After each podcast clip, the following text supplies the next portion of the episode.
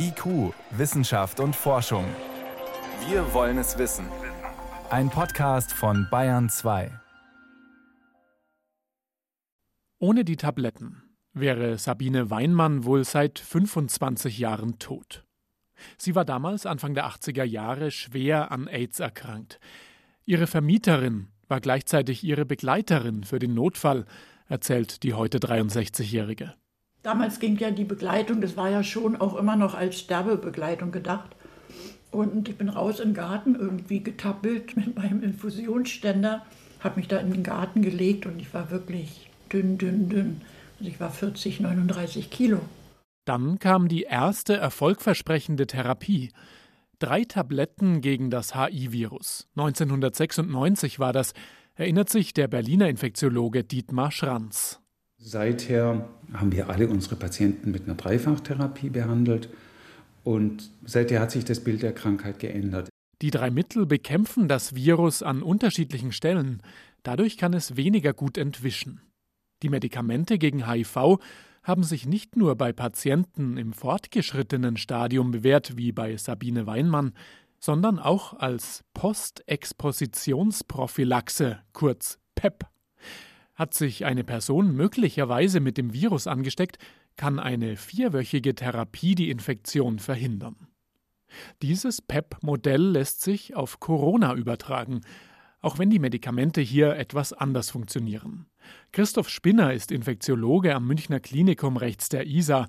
Er kommt eigentlich aus der HIV-Forschung.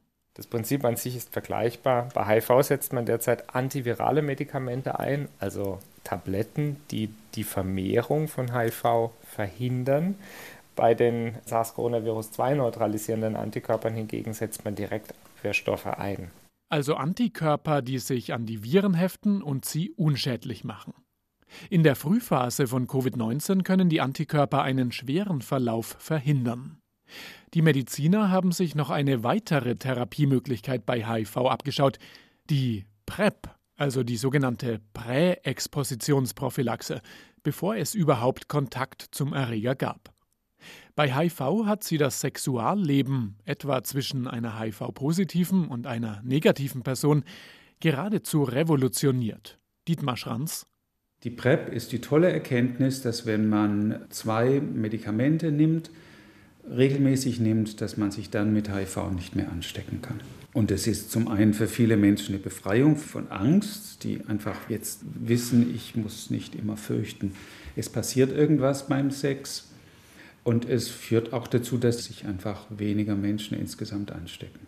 Die vorsorgliche Einnahme soll jetzt auch bei Corona kommen. Wieder mit künstlich hergestellten Antikörpern. Für Menschen, die besonders gefährdet sind, sagt Christoph Spinner. Menschen, die chronisch krank sind, zum Beispiel nach Herz-, Lungen-, Nierentransplantation, aufgrund chronischer Leukämien oder auch anderer chronischer Immunschwächeerkrankungen, die trotz dreimaliger mRNA-Impfung nachweislich keine Antikörperimmunität gegen Covid-19 aufbauen. Diese Menschen können wir durch die im Labor hergestellten künstlichen Antikörper schützen.